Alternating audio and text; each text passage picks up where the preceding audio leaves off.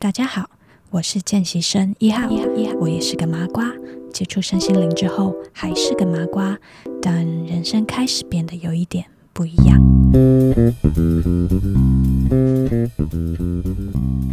这一集要跟大家分享的主题是体重。你也是那一种每一次要减肥都觉得超级难，好不容易才瘦一点点，又马上胖回去的那种人吗？还是你是一个想要增胖，可是怎么吃你就是吃不胖？进到今天的主题之前，我要先来非常诚实的公开自己的身高体重。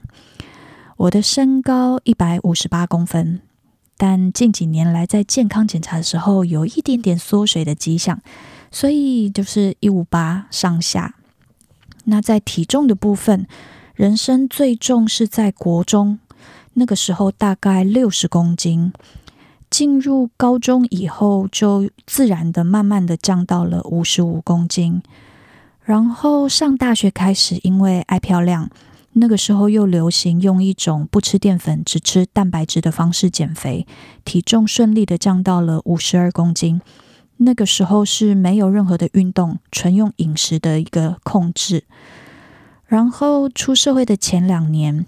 我用不吃晚餐，晚上让自己饿肚子的方式，再搭配上瑜伽，顺利的减到四十八公斤。哦，四十八公斤已经是我人生最瘦的阶段，没有再更瘦了。毕竟我国小毕业的时候，身高还没有到一百五十哦，就已经四十六公斤。所以出社会前两年，已经是我人生黄金时期，四十八公斤。之后，我的工作因为加班非常忙，然后压力也很大，我就进入了一个开始放弃治疗的阶段。下班时间累得半死，就只想要大吃大喝啊！每次都跟同事相约去吃东西、小酌、舒压。那放假的时候，当然是要先睡饱啊，有空的时候才会去偶尔上一下瑜伽。所以我的体重就这样一路上升到五十五、五十六公斤。然后我的体脂肪最高是到三十二 percent，超过三十 percent。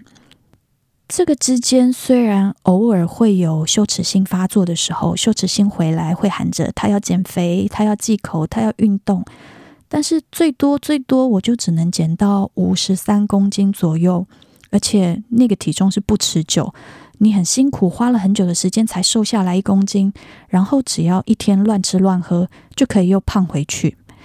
那二零一七年，我突然发现手机里面它内建有一个记录体重的 App，所以我就开始几乎每天晚上都会记录我的体重。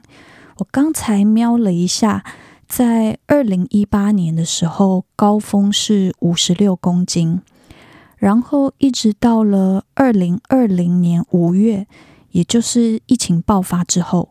我的体重就一路直接从五十四慢慢慢慢的回到了五十到五十一之间，而且是非常稳定持续维持了一年多左右，一直到现在都没有再胖上去，真的是超过十年我没有降到五十二公斤以下，诶，一天都没有。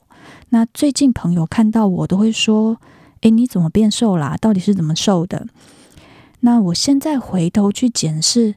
这一年半里面，我自己到底是做了什么啊？因为我其实没有特别的忌口，我还是想吃东西的时候就会吃，也是会喝酒、吃甜点。那到底是我做了什么呢？我发现是因为我开始接触了身心灵。听到这个回答，大部分的朋友都会翻我白眼，觉得你有病啊！请让我解释一下。你接触了身心灵之后啊，你会看到很多的书籍或者是影片，里面的那些理论是可以激发我们改变自己的思考方式。然后你的思考方式只要改变了，就会造成行为上的改变。当你开始做出改变的时候，人生真的会产生变化，包含你的体重。接下来要跟大家分享的内容会分成三个部分。第一个部分是身心灵到底跟体重有什么样的关系？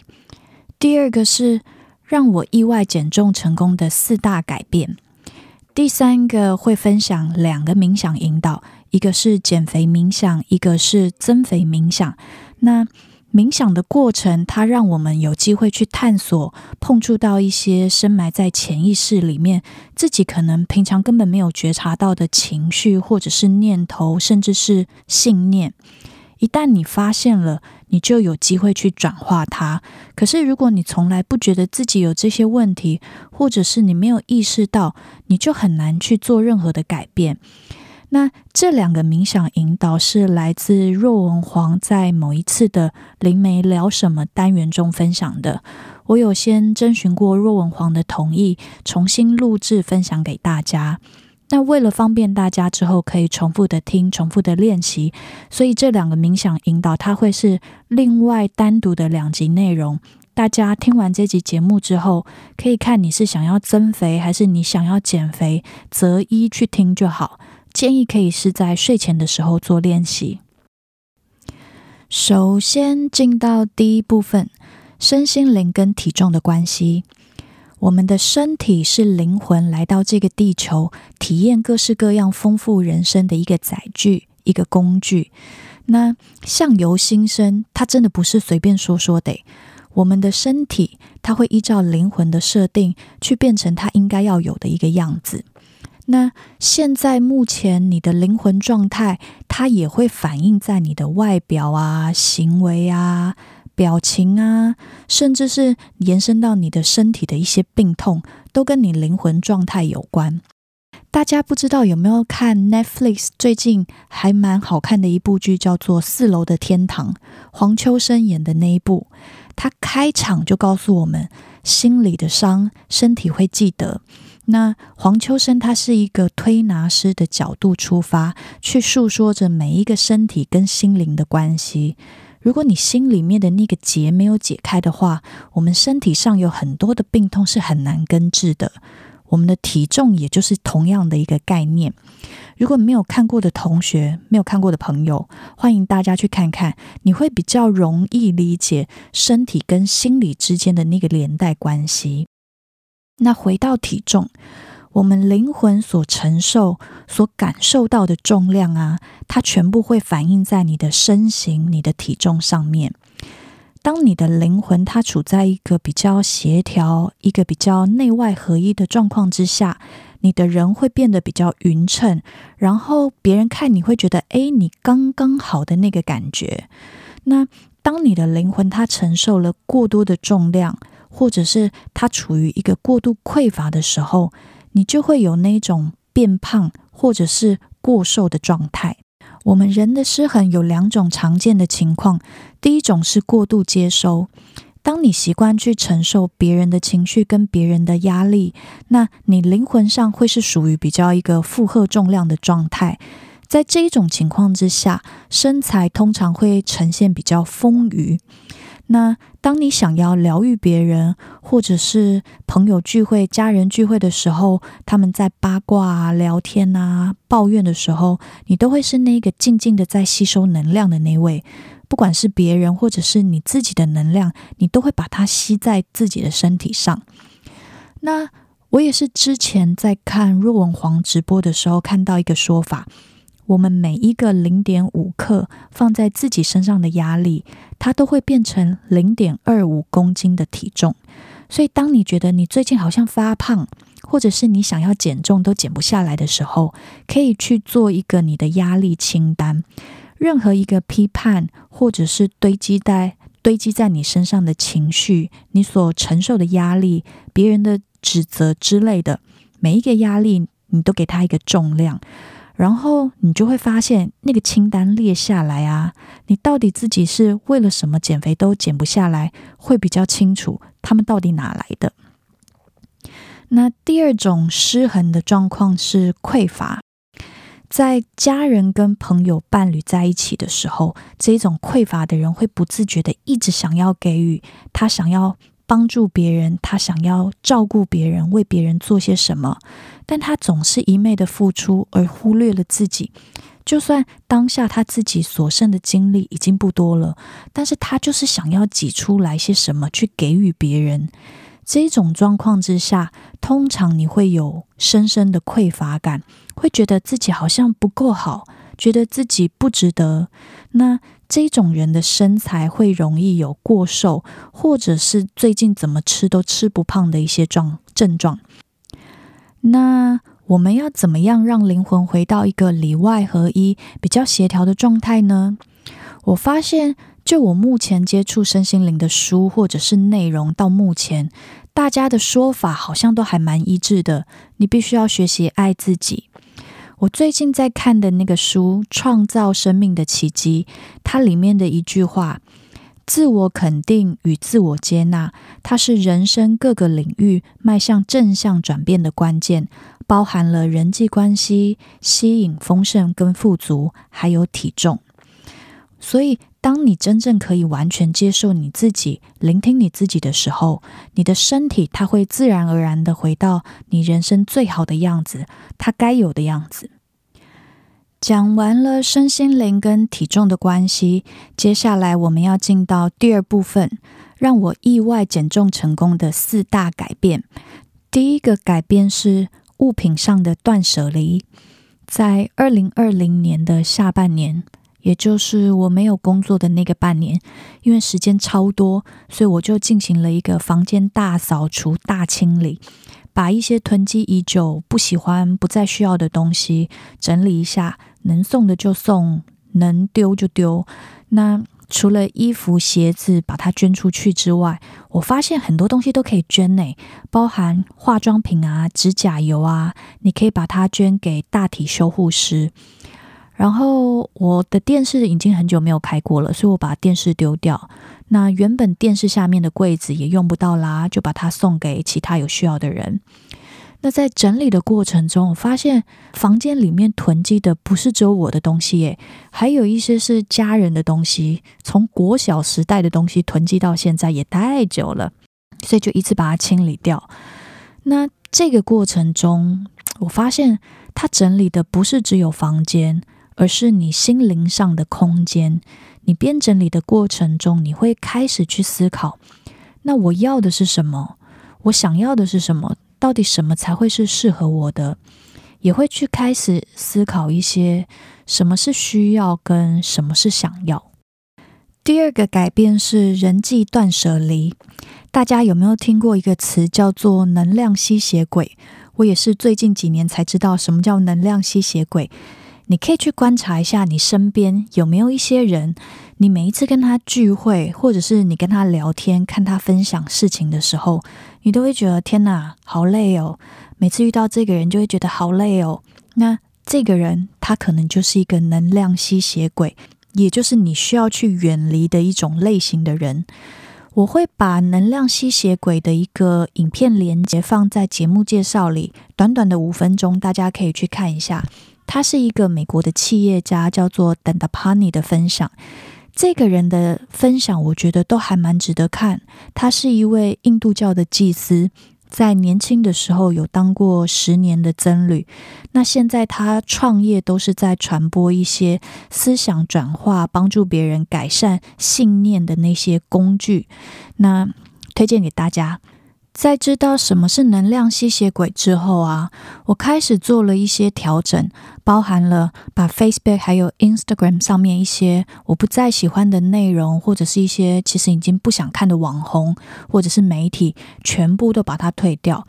然后也会去发现有一些脸书上的朋友，虽然你们好像是朋友，可是他分享的内容你真的不喜欢，我就会把它取消追踪。然后回到职场上，以前我的午餐会跟同事一起吃，然后大家聚在一起，免不了会抱怨啊、八卦啊。那我开始午餐时间会尽量一个人出去晃一晃啊，躲起来安静的午餐，会尽量的把自己跟一些八卦抱怨的那种内容隔开。下班后的聚会，我也会去筛选一些你真的可以有一些深度对话的朋友。那如果是一些其实没有一定要吃饭的那种对象，我就会尽量把那种饭局推掉。接着，我第三个改变的是开始正视自己身体上的问题。我大概从三十出头吗？还是二十七八岁？我就会发现我的胃消化很慢。如果我太晚吃晚餐，或者是我晚上喝酒加甜点加吃肉，它绝对会胃酸逆流，然后睡觉的时候你是没有办法平躺的，你只能四十五度角。那年纪越大，这个状况越来越严重。有的时候你晚上吃完，除了你晚上不能睡之外，到了隔天早上，他们根本都还在肚子里面，完全没有动。那一开始我其实不理他。朋友约吃晚餐、约聚会，我照去。虽然我知道那天可能就不用睡了，但是我就还是去。在二零二零年没有工作，还有后续进到职场、疫情爆发，在家工作的那段期间，我都是六点以前就会吃完晚餐。那平常在家也不会喝酒啊，就会发现身体真的舒服很多诶。然后我也发现。一天你真的不需要吃满三餐。你关在家的时候，你可能就是早餐晚一点吃，下午吃一点点心，然后晚餐六点前吃完。到了隔天早餐，你都不会饿，你只要吃这样的食物你就够了。那以前真的是你可能是因为焦虑、压力，或者是朋友约你就去，你就让你的身体造成很大的负担。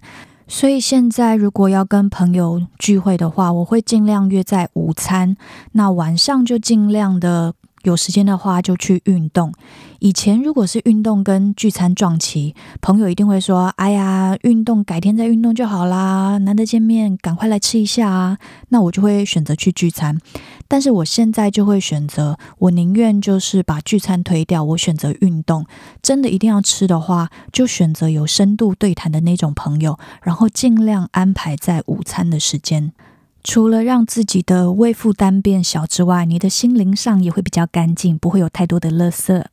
接着是第四个改变，也就是我回归职场后，我开始在职场练习放下。职场是我们人生中一个修炼道场。我开始会去探索自己想要的到底是什么，那同时也练习去心口合一。如果真的心里不想要的，就勇敢的把它说出来拒绝。其中第一个改变是我开始执行周休三日，每个礼拜五我可以舍弃一天的薪水，就是让公司扣一天的薪水，去换得一个无限的可能，因为我觉得。你真的要有时间去体验，你才会知道未来有什么的可能性。如果你每天都被工作绑架，你是很难有时间沉淀下来去思考，或者是去尝试不一样的事情。所以，第一个改变要放下的是你被扣钱那个对金钱的恐惧，因为你会觉得啊，扣钱就等于变少啦，变匮乏。你要放下这种恐惧的信念。我第二个学习放下的是那个一百分的尺。以前我会觉得，你做一个提案，你就是要把它做好，就算别人给你的时间不合理，你加班也要把它做好。那现在会发现，你把自己的身体操坏了，好像没有意义。应该要学习的，在有限的时间里面把它做到相对的完美就可以了，并不是所有的东西你都要把它用一定的标准去看待它。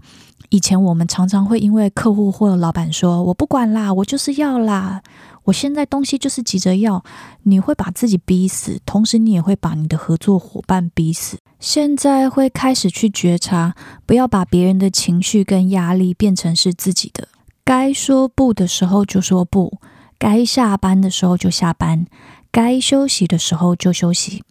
那这也会衍生出第三个要学习放下的，就是放下别人对你的期待。你必须要活成自己期待的样子，而不是别人期待的你。以上这个四大的改变，是我觉得让我可以意外瘦身的一些可能原因，供大家参考。那我还在学习的过程里，如果未来有其他的发现、其他的体会，我会再回来继续的 update。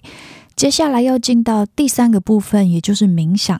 那大家还记得吗？有一个增肥冥想跟减肥冥想，它会是单独的另外两集节目。希望大家在听了一个身心灵跟体重的关系之后，然后也听了我的一个范例分享。如果你还是不知道自己的一些压力点或者是匮乏点在哪里的话，可以透过冥想看看有没有机会去探索到你的潜意识。那会建议大家可以把那个练习放在睡前，练习完之后就可以顺便放松的睡着。最后，如果今天的故事对你带来了一些启发，欢迎你抖内赞助我继续分享，我会把赞助连接放在节目的介绍里面。有任何的问题想要讨论，都可以到我的 Facebook 粉丝团见习生一号，别忘了。按赞支持我，或者是分享我的节目给有需要的朋友。那非常感谢你今天的收听，我们下次再见喽，拜拜。